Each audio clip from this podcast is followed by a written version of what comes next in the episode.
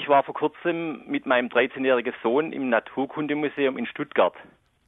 Und da war auch ein Thema die Entwicklung der Vogelfeder. Mhm. Diese Entwicklung, die ging ja von der Schuppenhaut über eine Art Pflaumenbesatz und noch weitere andere Entwicklungsstadien bis zu der Feder, wie sie die Vögel heute haben.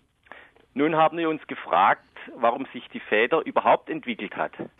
Welche Überlebensvorteile hat ein winziger evolutionärer Entwicklungsschritt dem jeweiligen Tier mhm. gegenüber seinen Artgenossen gebracht?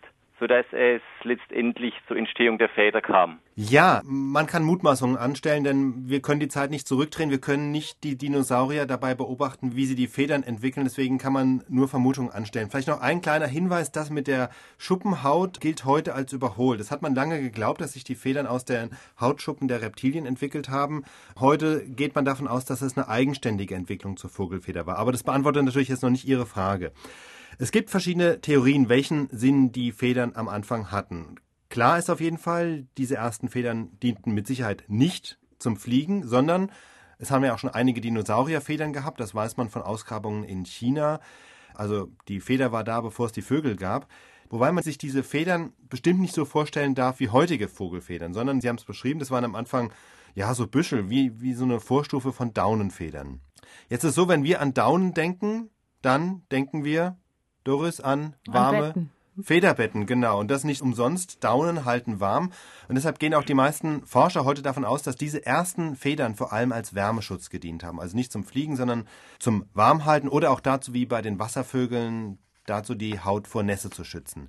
Vielleicht gab es noch ein paar zusätzliche Funktionen, die die Entwicklung noch vorangetrieben hat. Es könnte zum Beispiel sein, dass eine bestimmte Fiederung einem Saurier geholfen hat, sich zu tarnen oder dass sich Federn zu einem Attraktivitätsmerkmal entwickelt haben beim Balzverhalten. Also dass solche Männchen beim Balzen erfolgreich waren und sich natürlich dann auch erfolgreich fortgepflanzt haben, die ein auffälliges und stark entwickeltes Gefieder hatten, so wie es ja heute noch beim Pfau ist. Der Pfau fliegt ja nicht mit seinen Federn, sondern die nutzt sie hauptsächlich dazu, den Weibchen zu imponieren. Also könnte sich auch auf diese Weise weiterentwickelt haben.